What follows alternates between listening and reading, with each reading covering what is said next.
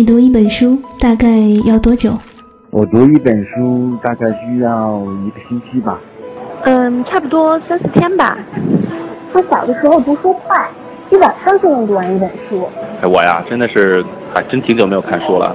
平时工作真的太忙，应酬太多，晚上回家也没有什么时间去看书。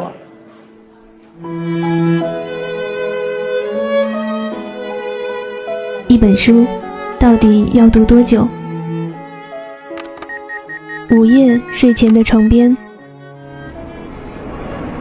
拥挤的地铁街头，翻开一本书。每周日晚就在喜马拉雅晚安书房，和你一起睡前听完一本书，享受一段悠然的小时光。本节目由喜马拉雅网与静听有声工作室。联合制作播出，静听观点，不止文艺。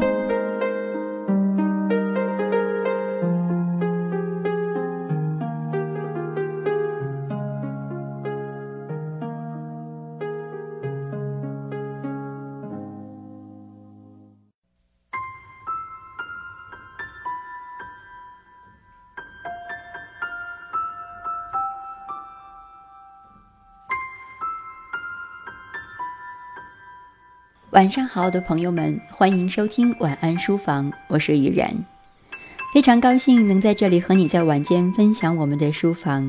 这里有你或许曾经读过，也或许你未曾读过，但一直想读，还或许你正在犹豫而没有翻开的书籍。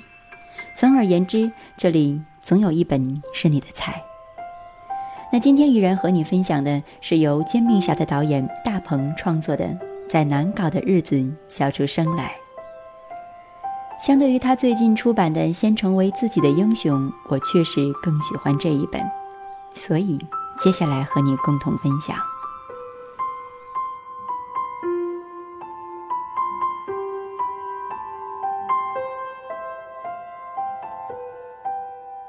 其实这个世界上有无数个大鹏型的人物。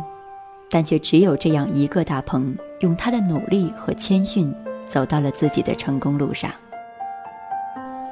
我这样说，或许你一定会提出不同的意见。但是，当你读过他所写的这本书，在难搞的日子笑出声来，你就一定会赞同我的说法。这本书的名字叫做《在难搞的日子笑出声来》。但其实，在真正难搞的日子里，大鹏更多的时候都是哭着挺过来的。我想，他也是写过之后才笑出来的吧。在这本书中，大鹏讲述了一个真实的自己，他没有回避年幼时不被一个个老师看好的那种难过，也没有回避因为自己的轻信而使家庭损失钱财的那种愚蠢。更没有回避随着时间和阅历的流失，自己的那种改变。大鹏在《怕飞的鸟》中写道：“不是每一个故事都会有逆转的结局，不是每一种恐惧都需要彻底治愈。”在他发现他无法治愈自己的恐飞症以后，他开始接受。每次他爱人送他到机场。他们都会深深拥抱。他说：“其实有点害怕的事情也挺好的，否则眼前的世界就不会像现在一样值得珍惜。”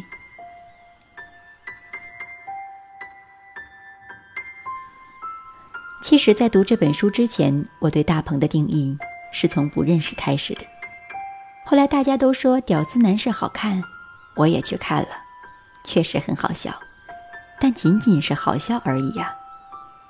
但看过了这本书之后，我明白了，以他并不高超的演技，并不帅气的外表，以及或许也并不那么出色的能力，他能导演《煎饼侠》，并取得十几亿的成绩，是一种必然。这种必然从他被几个老师拒绝了几种爱好，却仍旧坚持寻找适合自己的爱好开始。从他能够纠结一帮爱音乐的朋友，真的开一场演唱会开始；从他在搜狐由一个临时工到编外人员，再到正式员工开始，从很多很多个小故事开始。有人说这本书中可以归结大鹏成功在于他有三个非常重要的品格：一是坚持，从他能够坚持在网易那么多年，而且坚持自己的梦想，不曾放弃，我们可以看到。二是厚脸皮。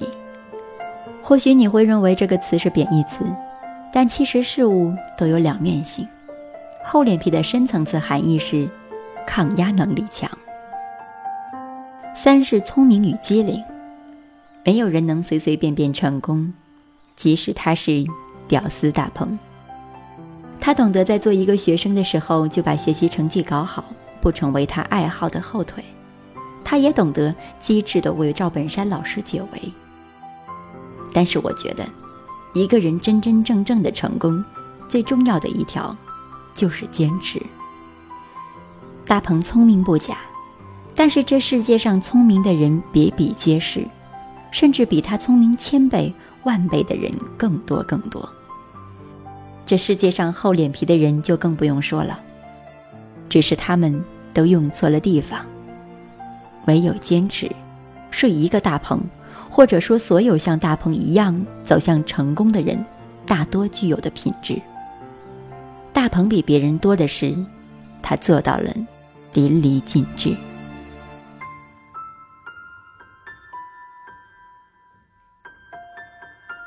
在书中有这样一个故事：去搜狐的临时岗位，他接到的第一个工作是将参赛曲目转成数字格式。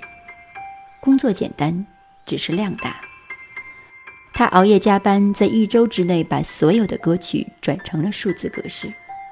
但让领导吃惊的是，他不仅完成了任务，还听了每一首歌，将它们分为摇滚、流行、民谣等类别储存。是的，因为这样比别人多坚持付出的细节，让他继续留在了搜狐。其实，这样真实、简朴、触及内心的故事，在这本书中还有很多很多。每每读到，我都能感受到一个普通的大鹏用感恩的心、不懈的努力来追逐自己梦想的那些日子的真实感。所有这些故事，经过大鹏真实的笔触，让你更加真实的感受到，他作为普通人大鹏，在坚持追求梦想的路上。每一个坚实的脚步下，所付出的汗水与获得的甘甜。他不曾拥有捷径，即使是赵本山徒弟这个称号，也并没有使他获得更多。那些比别人多一点点的努力，比别人多一点点的付出，比别人多一点点的思考，成就着这样努力的大鹏。是的。我没有用成功来形容他，因为我觉得，只有努力的大鹏，才更能形容他的人格，也更能映射他的成功。自由是以为自己真的有方向，摇晃，种选择不是在流浪？节目的最后，雨然想说：如果你喜欢大鹏，读读这本书，它会让你更喜欢他；如果你不喜欢大鹏，读读这本书，它会让你喜欢上他；如果你还不认识大鹏，读读这本书吧，他会告诉你，坚持的力量有多强大。还有多少的梦想？那些值得骄傲的，全都一样。如果你喜欢听雨然的节目，请在新浪微博搜索 “nj 雨然”，我期待着和你一起分享生命的每一个精彩瞬间。晚安。